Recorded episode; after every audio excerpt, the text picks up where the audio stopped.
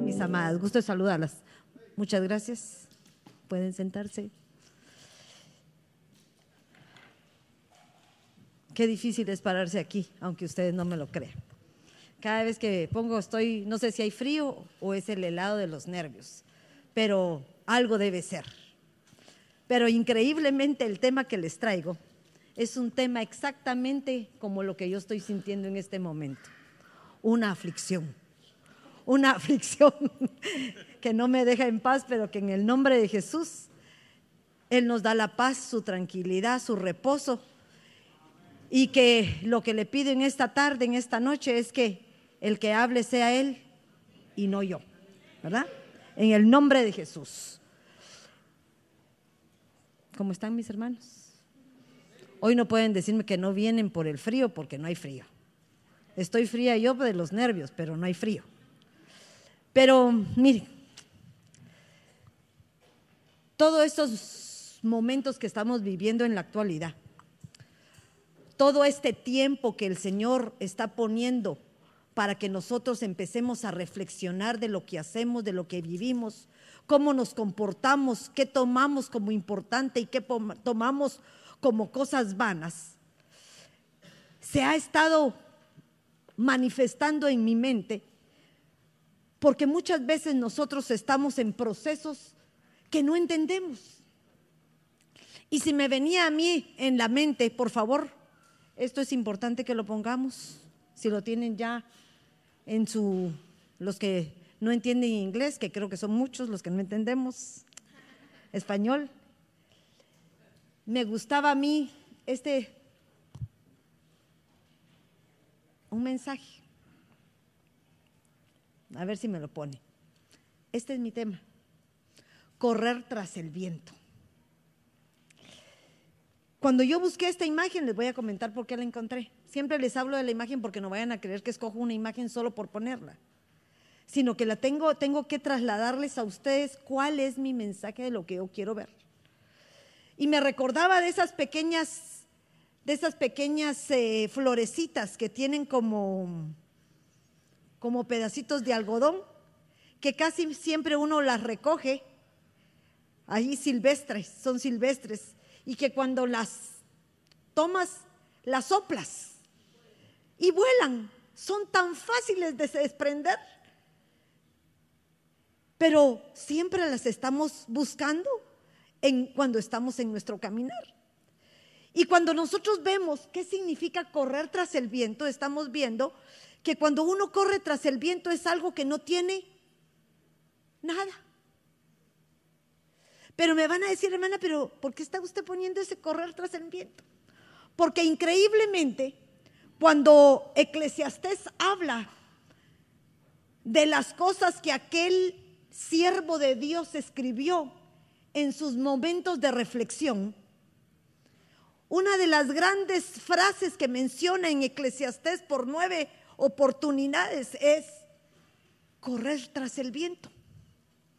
Pero cuando yo empiezo a leer en el original qué significa correr tras el viento, empiezo a darme cuenta que no es correr como regularmente creemos que significa, porque cuando uno corre quiere decir que corres, te fatigas, pero no llegas a una meta. Cuando uno corre atrás del viento, tras el viento, dice, porque no dice que el viento viene atrás de uno, sino nosotros corremos atrás de él. Es como que estamos corriendo sin tener un objetivo claro. Pero cuando tú vas al original, te das cuenta que no quiere decir correr tras el viento, sino quiere decir todos aquellos que se dejan llevar por la aflicción del espíritu. Porque eso quiere decir correr tras el viento. Ese correr es una aflicción que tenemos los seres humanos constantemente en nuestro diario vivir. ¿Por qué te afliges? ¿Por qué te turbas?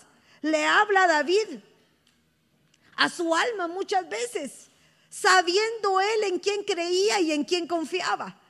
Pero nosotros muchas veces vivimos en épocas de aflicción porque queremos correr tras un viento, correr por un viento que no nos va a traer ningún producto. Porque cuando nosotros hemos estado hablando últimamente, y me refiero a nosotras las mujeres, hablábamos de un Ruaj 2019, un aliento de vida, es esa misma palabra cuando se habla y dice aflicción de espíritu. El espíritu en el original es un ruaj, pero ese es un ruaj. Un aliento de lo que tú tienes y por lo cual el Señor te proporciona vida, una vida terrenal. No estoy hablando de un aliento que se refiere a cosas espirituales, sino estoy hablando a algo que por lo general el ser humano vive constantemente. Y estamos viviendo una época, estamos viviendo una época ahorita en, que nuestras aflicciones, nuestros, nuestros anhelos a veces no logrados, nos lleva a vivir a una prisa creyendo que alcanzando lo que a veces no hemos alcanzado, vamos a tener felicidad. Venimos a la tierra, venimos a este mundo, venimos a este país buscando una mejor economía. Y cuando logramos la economía, surgen otro tipo de problemas. Ahora los problemas son nuestros hijos, porque los abandonamos por darles lo económico. Ahora nuestra preocupación se olvida lo económico y nos pasamos a nuestros hijos. Y al pasarnos a nuestros hijos se nos olvida otra área de nuestra vida. O sea que nuestra vida es un conflicto constante de correr por alcanzar algo que muchas veces nunca se logra. Y principalmente porque nuestro objetivo, objetivo final no lo tenemos bien claro. ¿Qué es lo que tú anhelas? ¿Qué es lo que tú quieres? ¿Qué es lo que realmente va a edificar tu espíritu? ¿Y cuál es tu visión final, la cual tú quieres alcanzar? Cuando yo empiezo a ver todo esto, me doy cuenta que Eclesiastés desde el 1.3 dice que qué provechoso recibe el hombre de todo el trabajo con que se afana bajo el sol. Qué bendición, qué provecho recibo. ¿Ustedes creen que todo aquello que hacemos bajo el sol está hablando de todo lo que hacemos aquí en la tierra? ¿Qué provecho recibimos? ¿Sí se recibe o no? Piensen. ¿O me van a decir que no se agradan de todo lo que hacen? Sí, nos agradamos porque nos podemos comprar lo que queremos, podemos comer lo que tenemos, podemos vivir donde queremos, podemos disfrutar de todas esas cosas que lo hacemos gracias a lo que nos esforzamos, porque el Señor no la da. Pero muchas veces se nos olvida cuál es la fuente de la cual percibimos todas esas bendiciones y creemos que es nuestro propio esfuerzo el que hace que logremos lo que estamos logrando hasta la actualidad, en este momento. Entonces, cuando yo empiezo a ver qué significa todo eso, me doy cuenta que en Eclesiastés 1.13 dice, y eso, perdónenme, antes de pasárselo a ustedes, lo apliqué a mí misma. Yo dije, y apliqué mi corazón Fíjense, mi corazón quiere decir mi mente. A buscar e investigar con sabiduría todo lo que se ha hecho bajo el cielo. Y el cielo es la tierra. ¿Verdad? La tierra bajo el cielo.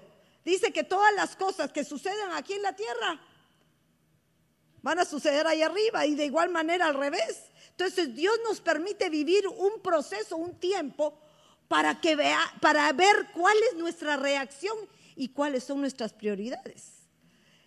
Pero dice lo siguiente, tarea dolorosa dada por Dios a los hijos de los hombres para ser afligidos por ella. En una versión del lenguaje sencillo dice, toda mi sabiduría la dediqué a tratar de entender lo que se hace en este mundo. Fíjense, Tú y yo queremos entender por qué vivimos y por qué nos tocó vivir donde estamos viviendo. Cuando es necesario que lo vivas tú y yo, porque si no lo vivimos no aprenderíamos a actuar como actuamos actualmente. Bienvenidos, Jorge y Adelina. De las muchas tribulaciones y aflicciones los libró el Señor. Pero de eso hoy aprendieron y están aquí, porque el propósito de Dios es grande, ¿verdad? Amén. Entonces me doy cuenta de algo. Esta es la tarea que Dios nos dejó. Fíjense, Dios nos dejó una tarea. Porque en esta vida vamos a afligirnos todo el tiempo. ¿O será que no vamos a tener aflicciones? Siempre. Desde que amanecemos. Amanecemos un minuto tarde y nuestra aflicción es que no vamos a llegar a tiempo al trabajo. Viene y vamos a tiempo y hay un accidente en el freeway y nos afligimos que ya llegamos tarde, que no podemos llegar a realizar lo que nos hemos propuesto. Cuando nosotros estamos en nuestra casa, las mujeres o, o los varones se afligen por cosas superficiales. Nos afligimos por circunstancias que no valen la pena. Nos afligimos porque las cosas permanezcan en su lugar. Cuando si no están un día en su lugar, mañana las ponemos en su día, en su lugar correcto. El hombre se preocupa que tal vez mañana no va a tener trabajo, pero el que le provee es el Señor, no nosotros el que los buscamos, sino Él bendice a aquel que bendice. Entonces cuando nos empezamos a dar cuenta que esta es una tarea que Dios dejó, es una tarea muy pesada, dice. Pero es una tarea que el hombre decide de tomarla o desecharla. Porque el Señor no es que la ponga, sino Él lo que quiere ver es cómo reaccionas tú a ese tipo de aflicciones. Cuando Pablo era afligido, se me venía a mí a la mente, él decía que bueno le fue estar en ese proceso bueno le fue haber sido afligido. Bueno, ¿qué quiere decir? Que sabía que con eso él se hacía semejante a su creador. Entonces, cuando yo hablo de aflicción, miren cómo cambia. Porque cuando yo empiezo a ver qué significa la palabra aflicción, no estoy hablando de espíritu, porque ya les dije que el espíritu es ruaj, pero cuando se habla de la palabra aflicción en Eclesiastés, está hablando de una palabra que significa rayón. Pero miren lo que dice. Rayón en el sentido de deseo, aflicción, fatiga. Pero me gustaba porque viene de otro original que es asociarse. De igualmente otro original que significa comerse, agarrar después. Pero entonces yo empezaba a razonar ¿Qué es la aflicción en sí? La aflicción que no es de parte de Dios, es aflicción de espíritu que nosotros tomamos porque es nuestro espíritu humano que no ha sido vivificado por el espíritu de Dios. Es empezar a asociarse con las cosas que no son propiciadas por el Señor empezar a poner nuestra prioridad y a querer comer de aquello que no nos da el Señor. El Señor nos manda que comamos de qué? De su palabra, el mejor alimento. Y nosotros queremos comer de las cosas literales.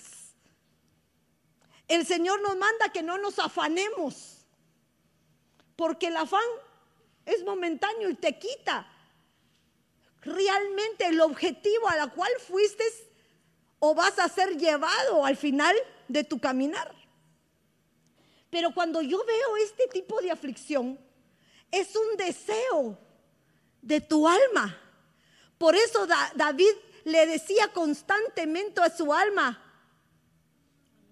alma mía, alaba a Jehová, alma mía, como quien dice, le hablaba en su interior lo que podía hacer que se devastara él y perdiera esa relación con aquel que nos llamó. Pero cuando nosotros empezamos a cambiar nuestras prioridades, a cambiar nuestro tipo de asociación, porque asociarse es tener comunión con, tener un vínculo con algo más.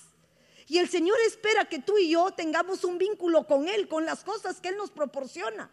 Y la palabra misma dice que busquemos primeramente las cosas de arriba y todo lo demás va a venir por añadidura. Entonces quiere decir que si nosotros empezamos a buscar en sentido, en mi sentido, en mi forma de pensar, el deseo de asociarme con aquello que va a traer satisfacción a las cosas personales, a las cosas carnales, a lo que mi alma anhela, que son vanas, yo empiezo a tener una lejanía con el Señor y empiezo a acercarme más a satisfacer mis cosas del alma. Pero miren esto, el espíritu, ya se los dije que es ruaj, viento, pero ¿cuáles son las aflicciones que yo les hablo? Porque el Señor nos mandó y nos llamó a que viviéramos en paz. Pero ¿qué es lo primero que a ti empieza a afligirte? Dígame, ¿qué te aflige? Ah, mi falta de tiempo me aflige. ¿Qué más te puede afligir? El dinero, lo económico. ¿Qué otra cosa? Las enfermedades. Pero fíjense, cada una de esas, el tiempo, nuestra falta de tiempo, no se da porque el tiempo se acabe. La falta de tiempo se da cuando no nos organizamos lo suficiente y no planificamos lo que tenemos que hacer.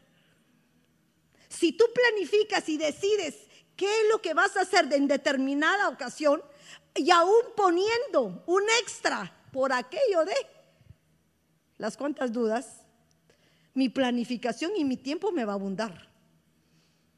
Si yo me levanto a las 7 de la mañana y mi trabajo empieza a las 8, no creo que en 15 minutos yo me arregle.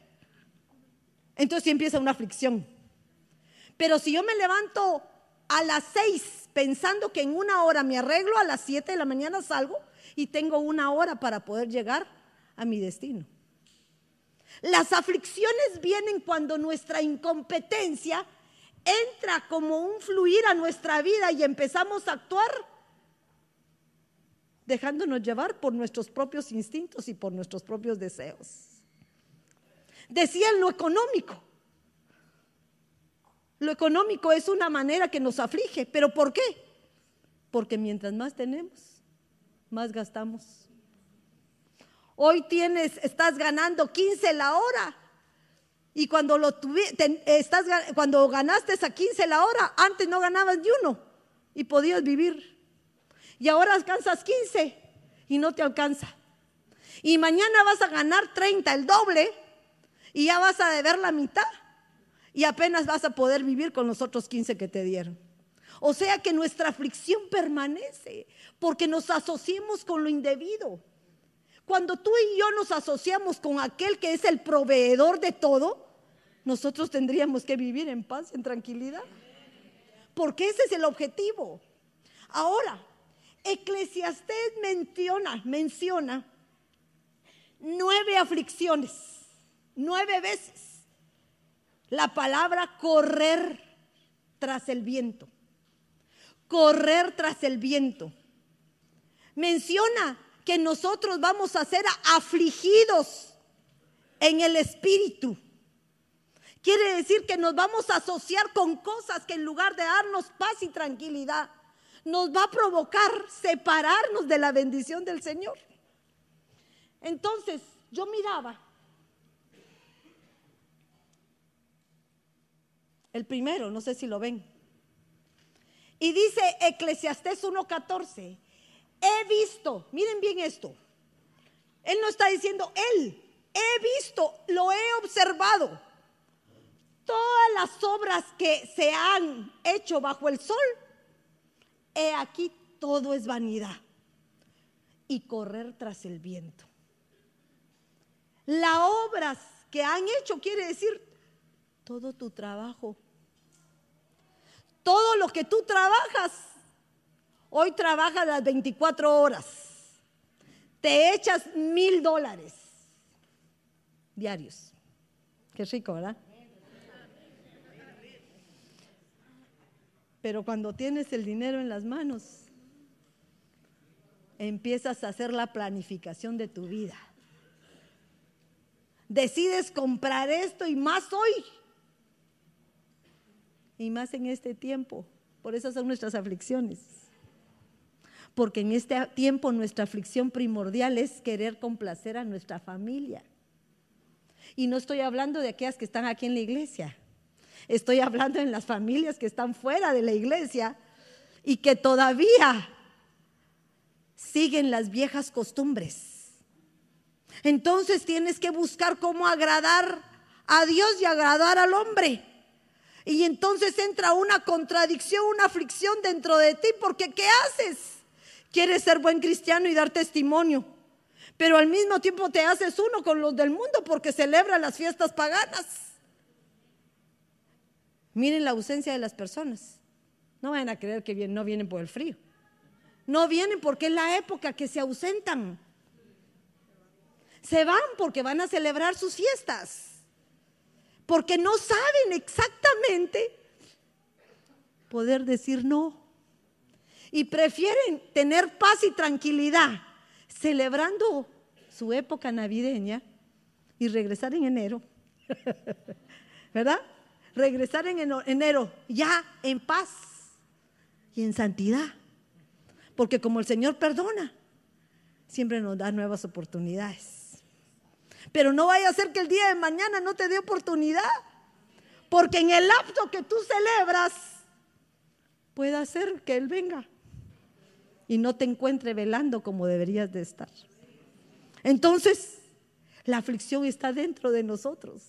La aflicción viene a distorsionar nuestro estado emocional porque empieza a provocarnos situaciones que se dan en nuestra mente en el cual hay conflicto. Un carro solo puede tener un piloto. ¿Sí o no? Cuando el copiloto va dirigiendo al que maneja, ¿qué sucede? entra en conflicto. Y el copiloto se aflige porque piensa que el piloto no lo sabe conducir. Entra en una aflicción. Yo sí sé manejar. Y el otro también, tal vez él enseñó. Pero nadie está seguro de otros más que de sí mismos. Entonces hay aflicciones en nuestra vida que nos perturban y no nos dejan continuar para lo que fuimos llamados.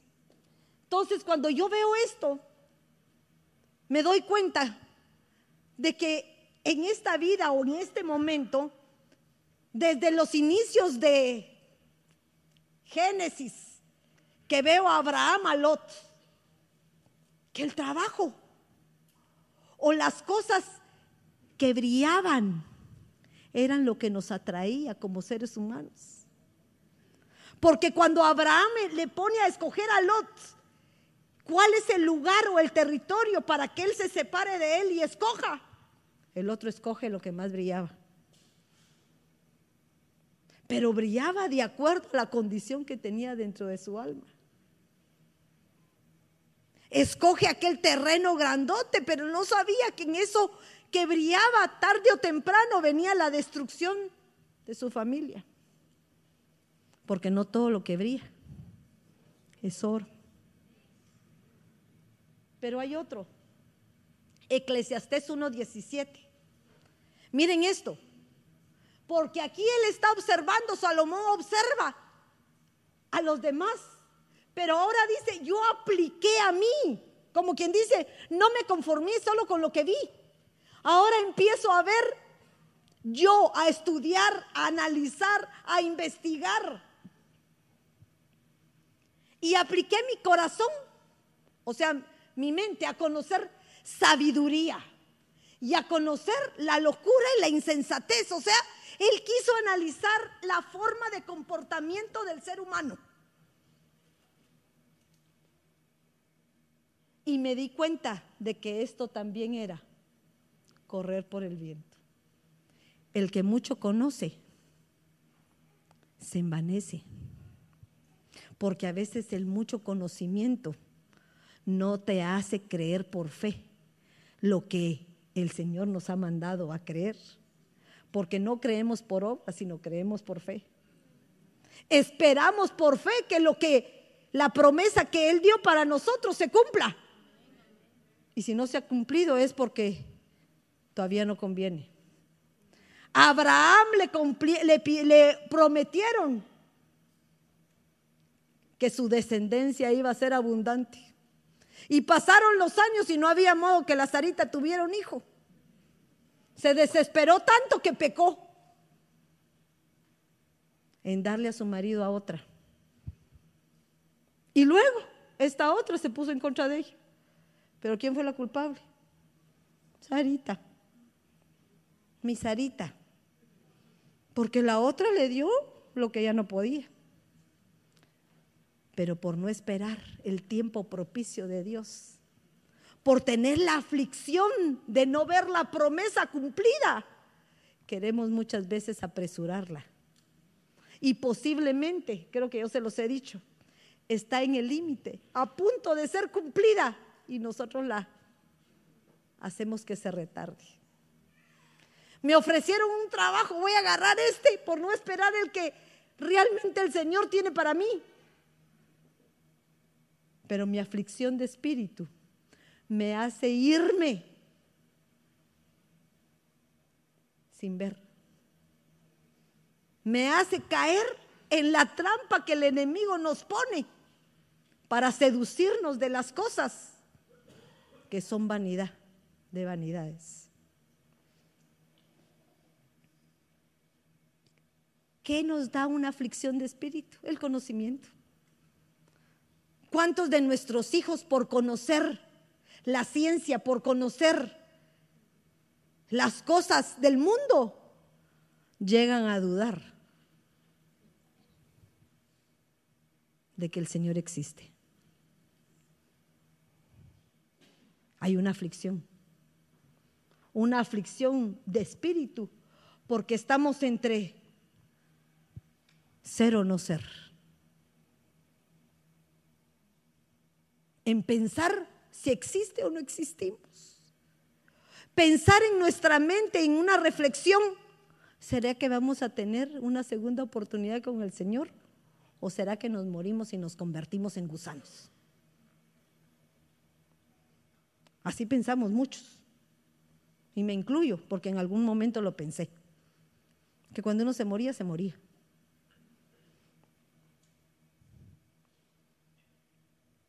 Conocimiento. Pero miren este otro. Consideré luego, miren esto, todas las obras de mis manos. Había hecho y el trabajo que me había empeñado. Y he aquí, todo esto era vanidad de vanidades. Pero ¿por qué les menciono esto? Porque Mateo 6, 19 dice, no traten de amontonar riquezas aquí en la tierra. Esas cosas se echan a perder o son destruidas por la polía. Además, dice, los ladrones pueden entrar y robárselas. Pero cuando tú hablas de la polía, la polía es un animal silencioso. La polía es un animalito que muchas veces ni siquiera lo notas porque parece una... Mm,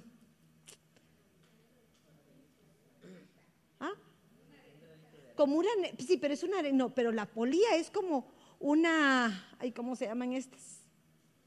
Como una maripacita, pero chiquitita. Lo que pasa es que no se nota. Las politas que quedan es el resultado de lo que ella se come.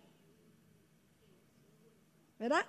La polía es como una, como una, ¿cómo se llaman estas? Como una palomía. ¿Conocen las palomías? Solo que en chiquito. Que empieza a meterse en la madera y no nos damos cuenta que se está destruyendo porque nadie mueve los muebles. Y de igual manera nosotros nos acomodamos, nos quedamos en el mismo lugar, pero cuando nos mueven, nos destruimos. La polía destruye los muebles en silencio. Empieza a carcomer todo por dentro y cuando se siente al mover el mueble, se le cae la pata. se rompe un pedazo. Y aquel mueble que tanto cuidabas ya no sirve. Entonces una de las aflicciones que nosotros tenemos son nuestros tesoros. ¿Para quién atesoras? Para mis hijos, hermana. ¿Enseñaste a tus hijos a que esos tesoros los, haga prosperar? ¿O les enseñaste a tus hijos a que esos tesoros que tú les vas a dar se los gasten? Porque muchas veces nosotros atesoramos para otros y atesoramos sin pensar que no hemos preparado a aquella nueva generación para que sea una buena organizadora y que lo que tú le dices lo multiplique, no se lo coma.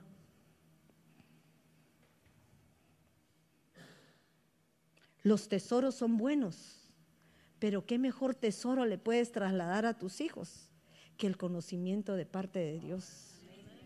Tesoros que no tienen forma y no te satisfacen corporalmente, pero sí te van a dar ganancias porque los mejores tesoros, dice que están donde? Ahí arriba.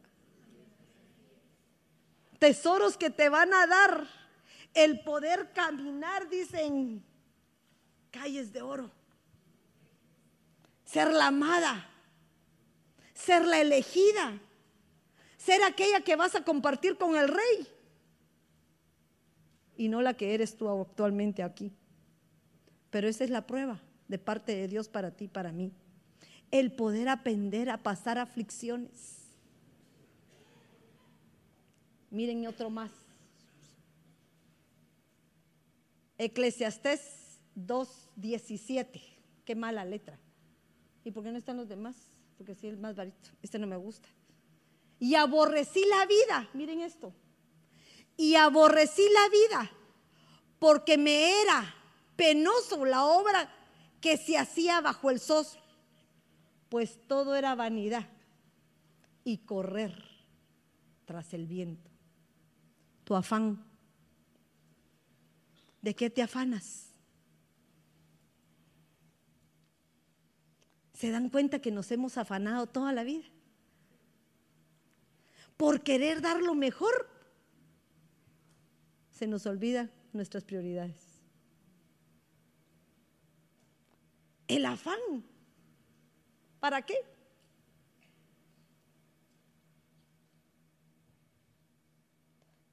Dice un versículo, asimismo aborrecí todo el fruto de mi trabajo. Así dice Eclesiastés 2.18. Es la continuidad de eso. Asimismo aborrecí todo el fruto de mi trabajo, con que me había afanado bajo el sol, el cual, miren esto, tendré que dejar al hombre que vendrá después de mí. A veces trabajamos para otros y no para nosotros mismos. Entonces, ¿para qué nos afanamos?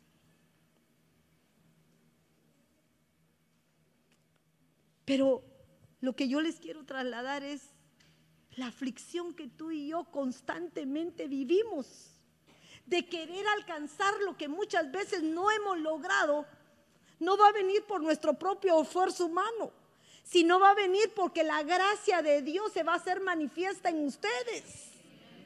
Y tenemos que aprender a esperar con paciencia las cosas que Dios tiene para ti y para mí. Si no se han logrado es porque hay algo que el Señor está esperando que tú cambies. Anhelamos que nuestros hijos vengan a los pies de Cristo. Pero ¿y cuánto, nos cuánto tiempo nos dio o cuánto trabajo tuvimos que hacer para que ellos estuvieran fuera? ¿Se te olvidan cuántos años? 17, 18, 20. un mal testimonio, una hipocresía, una vana manera de vivir, fingiendo lo que no éramos y que ahora nos hemos dado cuenta que lo hacíamos mal. 18 años no se recuperan en un día, se recuperan en volver a sembrar para poder cosechar. Entonces no nos afanemos, miren, el trabajo, el conocimiento, los tesoros, el afán, son las aflicciones que nos quitan lo que realmente tenemos que poner como prioridad. Dice Eclesiastés 2:26, porque a la persona que le agrada, porque a la persona que le agrada, Él le ha dado sabiduría, conocimiento y gozo. Fíjense, si tú le agradas al Señor, no te va a dar riquezas. ¿Qué te va a dar? Sabiduría, conocimiento, pero el conocimiento espiritual, para que seas una persona espiritual. Y te va a dar gozo, la satisfacción de que todo lo que hagas vas a estar gozoso, o aún a pesar de estar en prueba. Mas el pecador le ha dado, miren lo que le ha dado al pecador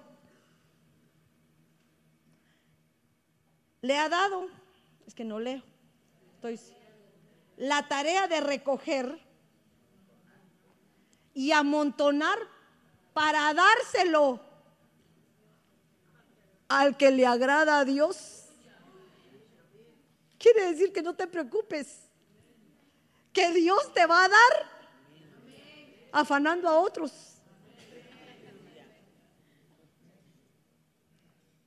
Miren mis hermanos. Hay cosas que suceden que no puedo decírselas aquí en el púlpito.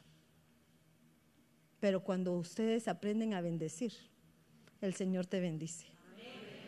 Cuando aprendes a dar, el Señor te da. Él no se queda con nada. Con nada. Por eso no vale afanarse. Afanarse de las cosas superficiales, porque tarde o temprano lo que nos corresponde se nos va a dar. Pero el problema es que lo entendamos. Estás en carencia económico. Ahí sí que examínate como Salomón. ¿Qué has hecho? Tal vez te has rascado mucho el estómago y no has trabajado lo suficiente y hoy tenemos el resultado. A vejez viruela de nuestra haraganería. ¿O no? Tal vez hoy tenemos el resultado de aquel esfuerzo de tus padres de querer meterte a la escuela y que te decías, no me gusta, prefiero irme a trabajar. Cuando hubo no lo aprovechaste y ahora que quisieras, no hay.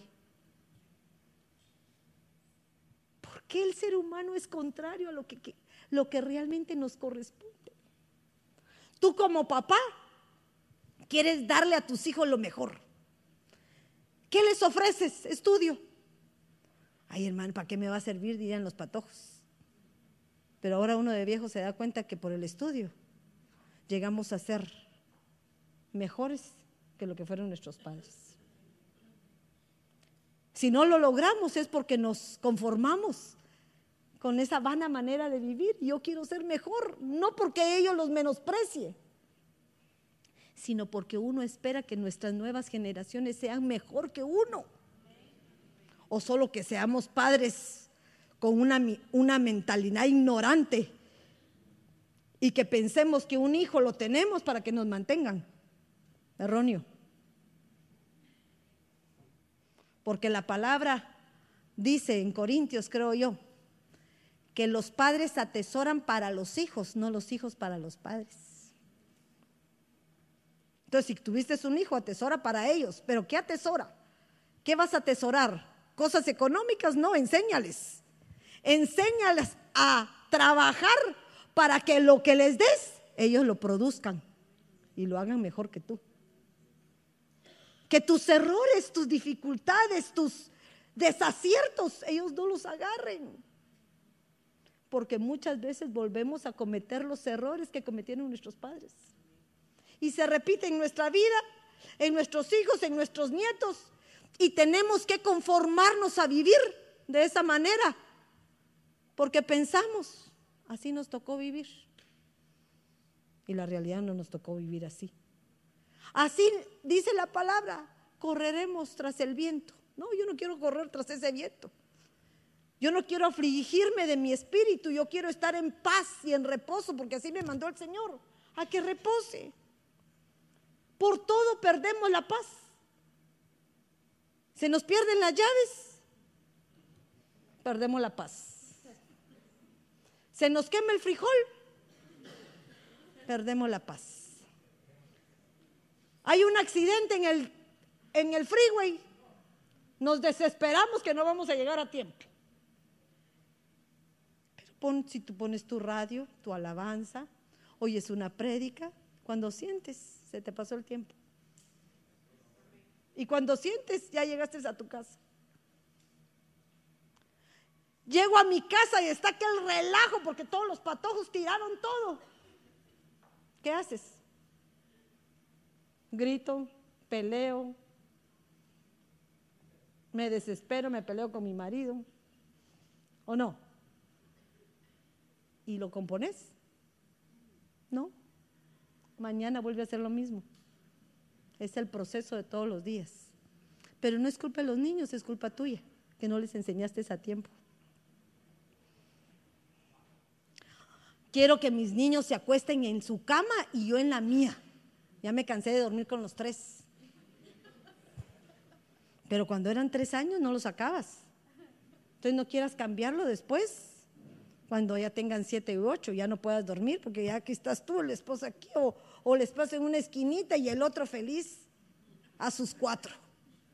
Pero no es culpa del niño, es culpa de nosotros.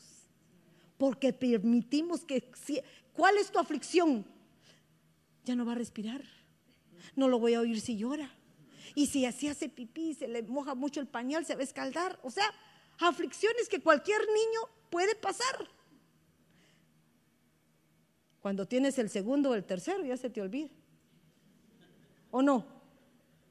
El primero, todo lo que podamos. El segundo, menos, menos. Y al tercero, hasta tierra lo dejamos comer. ¿O no?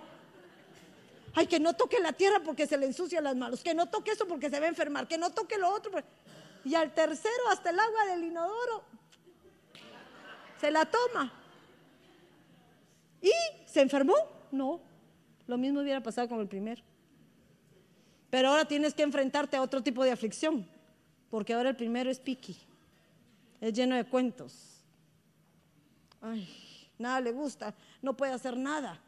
Y mira al otro, se defiende de todo. O sea que vemos los cambios que Dios empieza a hacer. Pero sigo porque me faltan. Ala, no puede ser que sea tan tarde. Rapidol. Dice Eclesiastés 4:4. Y he visto todo el trabajo y toda obra hábil que se hace. Miren, toda obra hábil. Y es el resultado de la rivalidad entre el hombre y el prójimo. También esto es correr tras el viento. Pero ¿saben a qué veo yo esto? Que somos envidiosos. No, no nos gusta que otro sobresalga, porque vemos cómo le metemos zancadillas para que se caiga. Esa es parte de nuestra humanidad. Esa es una aflicción de espíritu. El creer que el otro va a ser mejor que yo. Y si es mejor que, aprovechémoslo. ¿O no? En una familia no todos tienen las mismas habilidades. Una es buena para la contabilidad, otro es bueno para handyman otro es bueno para cocinar, otro es bueno para tal cosa. Que cada quien haga lo que corresponde y juntos bendicemos, bendecimos al equipo. En un equipo de fútbol no todos son goleadores. Hay unos que son defensa, hay otros que son porteros, hay otros que están en la parte de abajo y en la parte de en medio. Cada quien de acuerdo a su habilidad pero todos con un mismo propósito, de lograr su objetivo. Cuando nosotros nos damos cuenta que la envidia lo único que nos hace es detenernos, nos hace provocar que la gente que Dios le ha dado, aunque le pongas mil zancadillas, siempre va a estar arriba. Nadie lo vota. José, por envidia los hermanos lo vendieron. Por envidia pasó las situaciones que pasó. Pero José tenía un propósito para su vida. Y lo terminó. Aprendió. Cuando nosotros empezamos a actuar correctamente, no permitimos que la bendición se nos detenga por estar posando los ojos en otros. Rebeca, ¿qué le pasaba? Mi Rebequita envidiosa con su hermana Lea, porque no podía tener hijos. Uno tras otro, la otra y esta nada. Envidiosa. Al fin le dieron. Ana, envidiosa con aquella que tenía. Pero el propósito de Dios te tenía que manifestar antes para que ella se diera cuenta que su prioridad no era tener un hijo, sino su prioridad era entender que Dios quería que lo que ella iba a recibir, ella lo pueda volver, podría entregar al Señor. Porque hay cosas que no son nuestras y una de ellas son los hijos. Nuestros hijos son tesoros que el Señor pone en nuestras manos para que nosotros le demos una forma y con la contribución de Él la termine de hacer. Pero muchas veces creemos que son posesión nuestra y los defendemos hasta con nuestra vida, sin darnos cuenta que el día de mañana ellos no van a poder defenderse por sí solos, porque no van a saber hacerlo, porque no está ni su mamá ni su papá. rivalidad, otra aflicción que viene en el ser humano. Dice Eclesiastés 4:6, más vale una mano llena de descanso que dos puntos, que dos puños llenos de trabajo. También eso es aflicción de espíritu. Pero miren esto, Dios nos dio dos manos.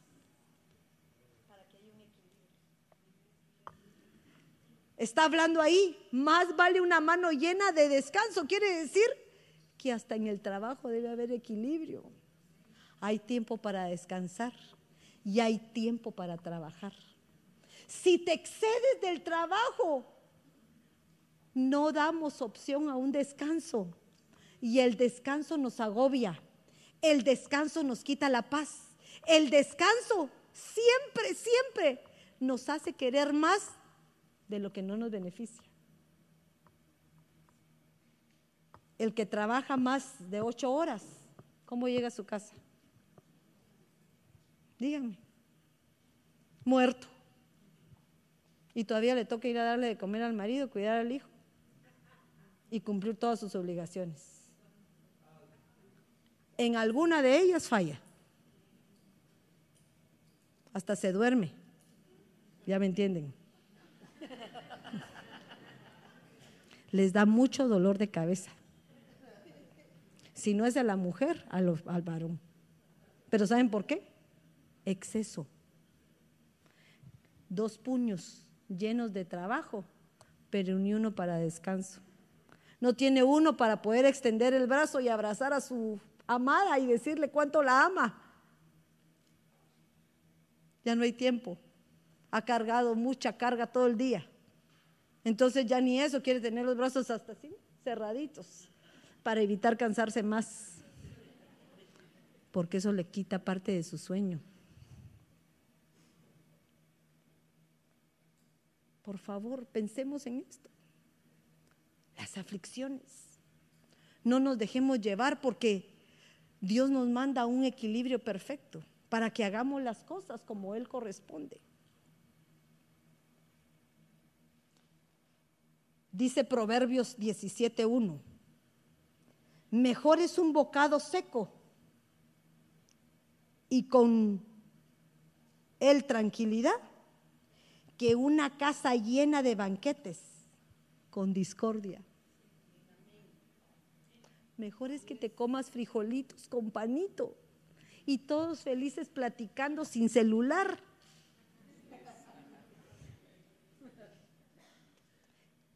Un pavo relleno con papas asadas, aquella cosa hermosa, y en una discusión constante. Cuando hay mucho, hasta aquí se atraganta, mire las discordias, o sea, los problemas, los disgustos, no te pasa la comida, hasta el hambre se te quita. Cuando uno está en aflicción, no tenés hambre, no tenés comer, hasta flaca se pone uno. Qué bueno, digo yo. Que nos mande muchas aflicciones el Señor. ¿Verdad? ¿Por qué razón? Porque hay cosas que ya no te dan el gusto. Ya no te da ganas de nada. Por eso dice que la aflicción de espíritu es una tristeza, es un desánimo. Y cuando se habla de desánimo, se está hablando de que ya no hay ese aliento de vida de parte del Señor, ese ruaj que te sopla y te hace sentirte viva, sino pareciera que estuvieras muerta.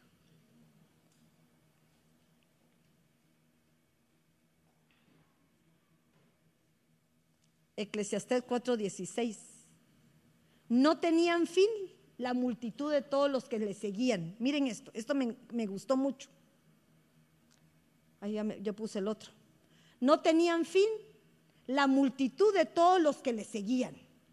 Y aún los que vendrán después de estar contentos con él. Pues también esto es vanidad.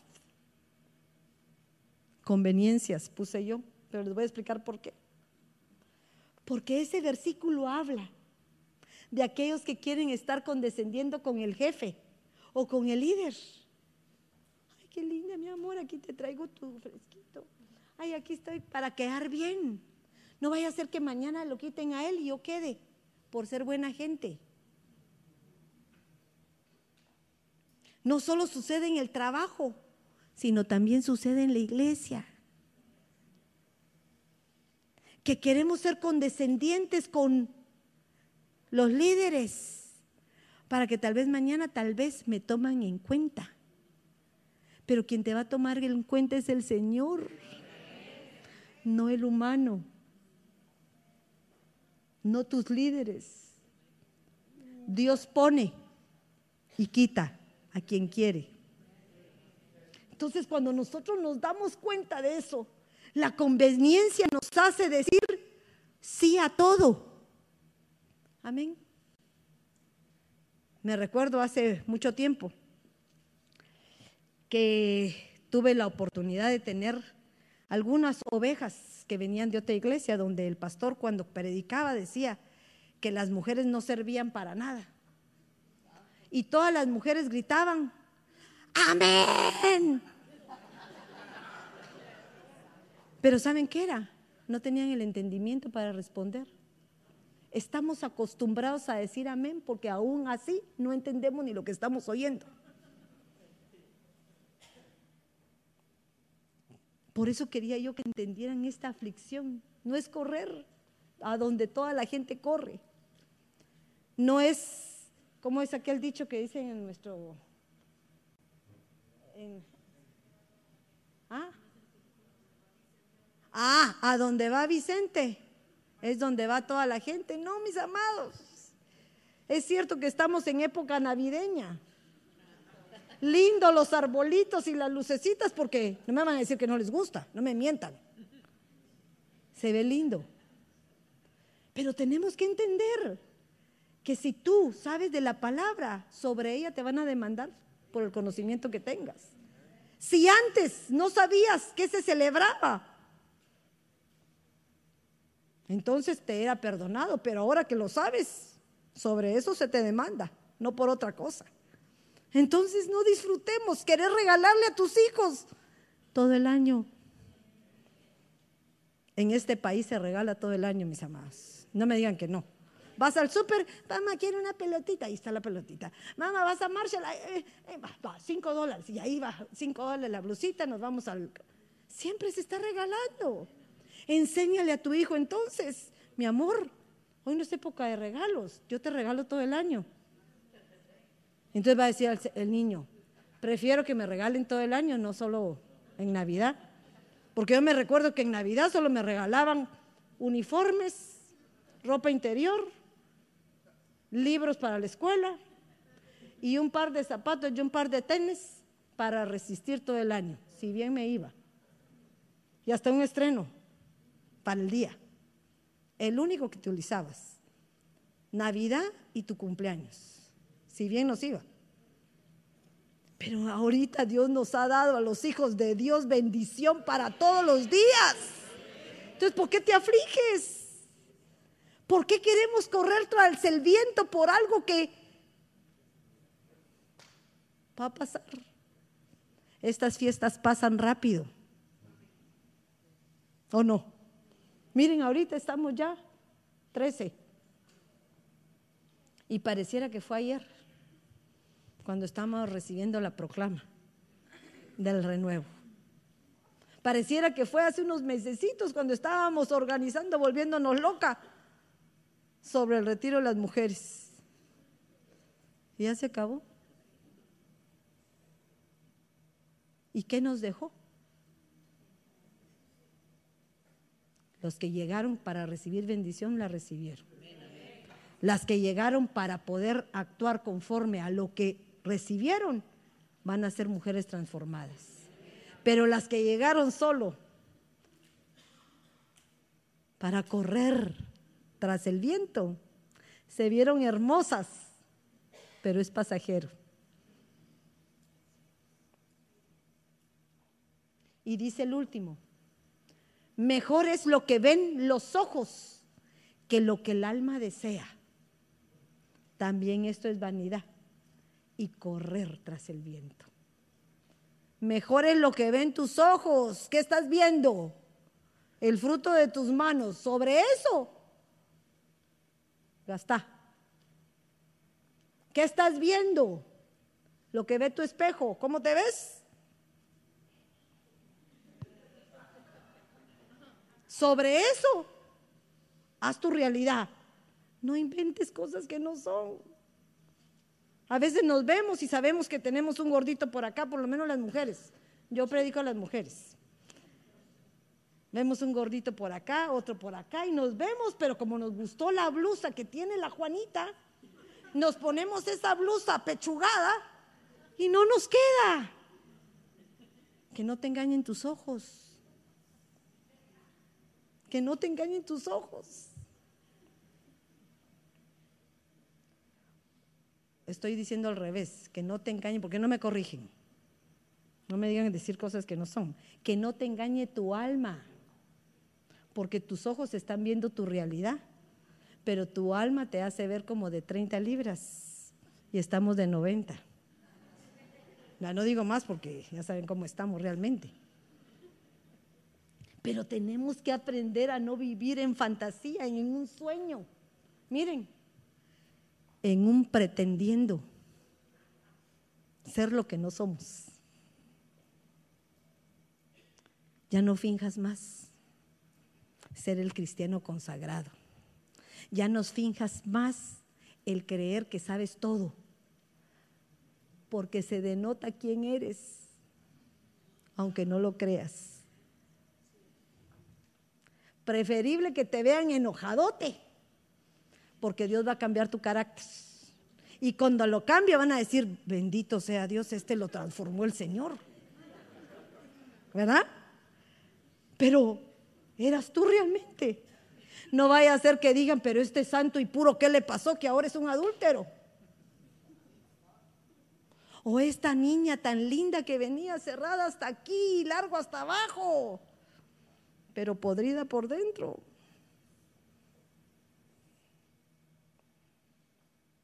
Fantasías animadas de ayer y hoy. ¿Qué es lo que les estoy tratando de trasladar, mis amados?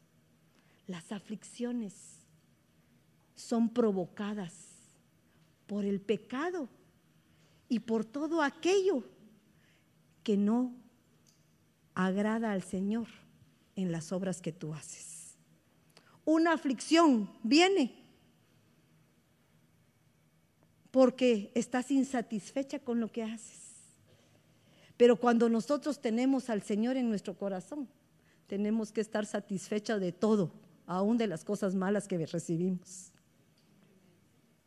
El ser humano se convierte en un purificador cuando conoce a Cristo. Lo malo lo convierte en bueno. Porque para eso fuimos llamados, para ser transformados. Juan 16, 33. Voy terminando.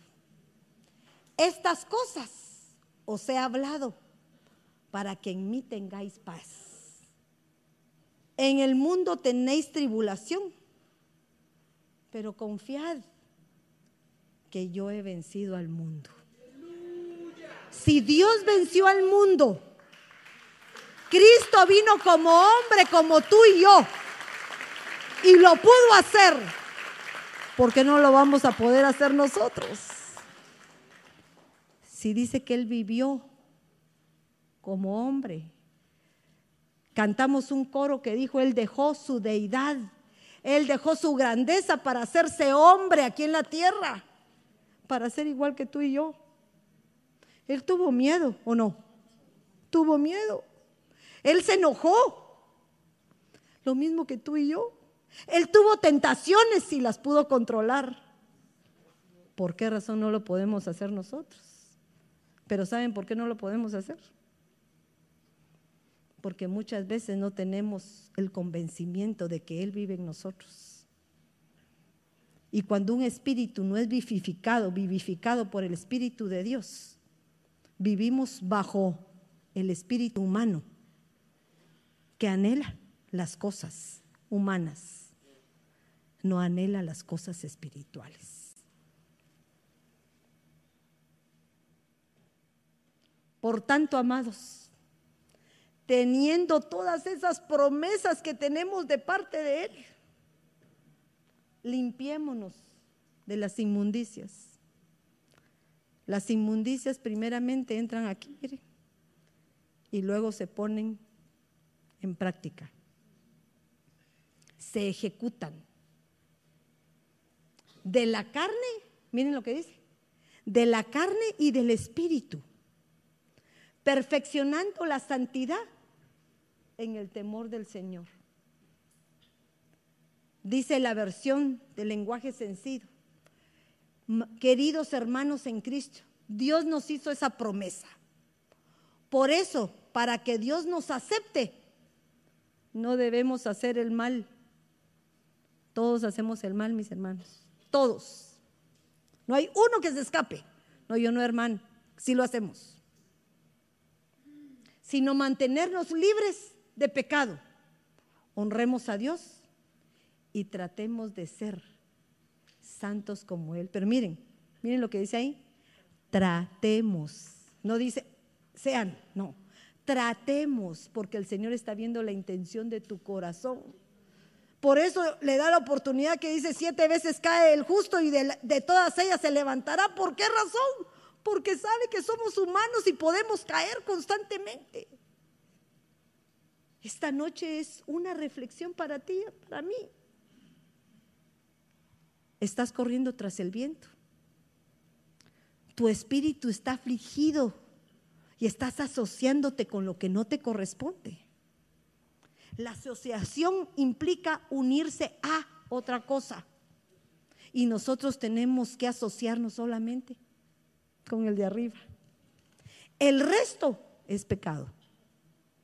El resto es transgresión a la ley de Cristo. El resto es buscar que no nos bendigan.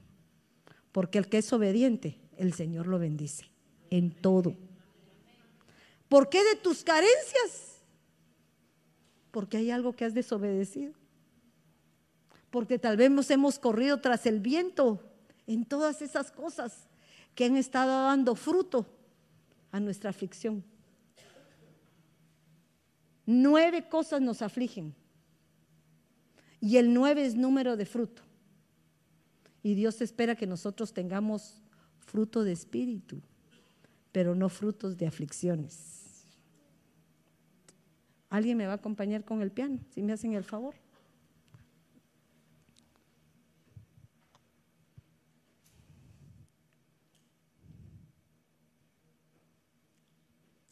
Que el Dios de paz os santifique por completo. Este versículo debe ser clave para lo que tú hagas a partir de hoy. Que te santifique por completo está hablando. No solo te sientas espiritual. Domina tu alma y controla tu cuerpo. Que el Dios de paz mantenga los mantenga completamente, miren qué bonita esta versión, que el Dios de paz los mantenga completamente dedicados a qué? A su servicio, por favor. El servicio no es como el de Marta, no. El servicio de parte de Dios es tu testimonio vivo de lo que Él ha hecho en ti. Ese es el servicio. El servicio es volverse servidor de Él, no del hombre. Que los conserve sin pecado hasta que vuelva nuestro Señor Jesucristo. Para que ni el espíritu, ni el alma, ni el cuerpo, no está diciendo solo una parte de ustedes, sean ya hallados culpables delante de Dios. Tu ser integral debe convertirse en uno delante del Señor tu actuar, tu pensar, tu caminar, uno. Porque eso es lo que a Él nos llama. A correr a ese supremo llamamiento por el cual fuimos llamados. No a correr tras el viento que solo nos trae aflicciones. Cierra tus ojitos. Yo quisiera que te pararas. Por favor levántate. Arranquemos alguna de las aflicciones que tenemos, el cansancio, mucho trabajo, mucho empeño, mucho afán. Cuando tú te levantas, estamos haciendo una reverencia a aquel Dios vivo que nos transforma. Cuando tú te levantas, estás actuando en pos de tus necesidades, en pos de aquellos que te aman, en pos de lo que realmente es tu prioridad.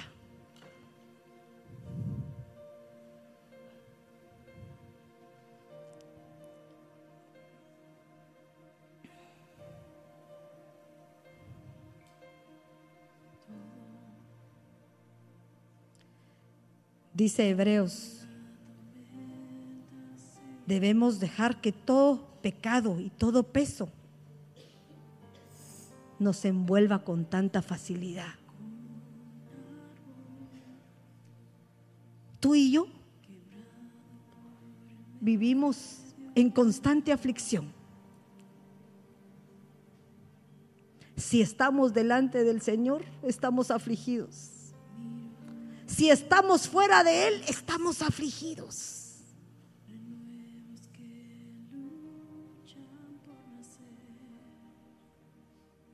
Pero dice la palabra de Dios en el Salmo 23 que Él es el buen pastor. Y el buen pastor nos lleva a que reposemos en sus pastos.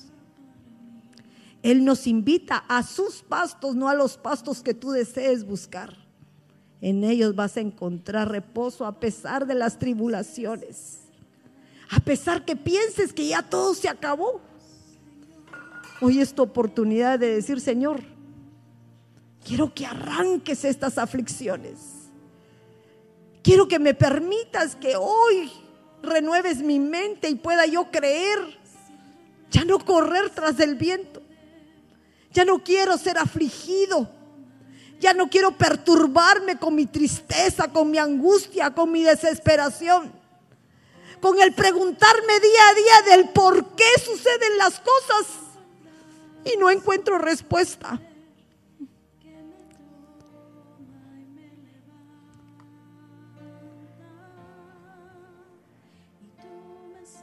Yo creo que hoy, si tú quieres entregar tus aflicciones,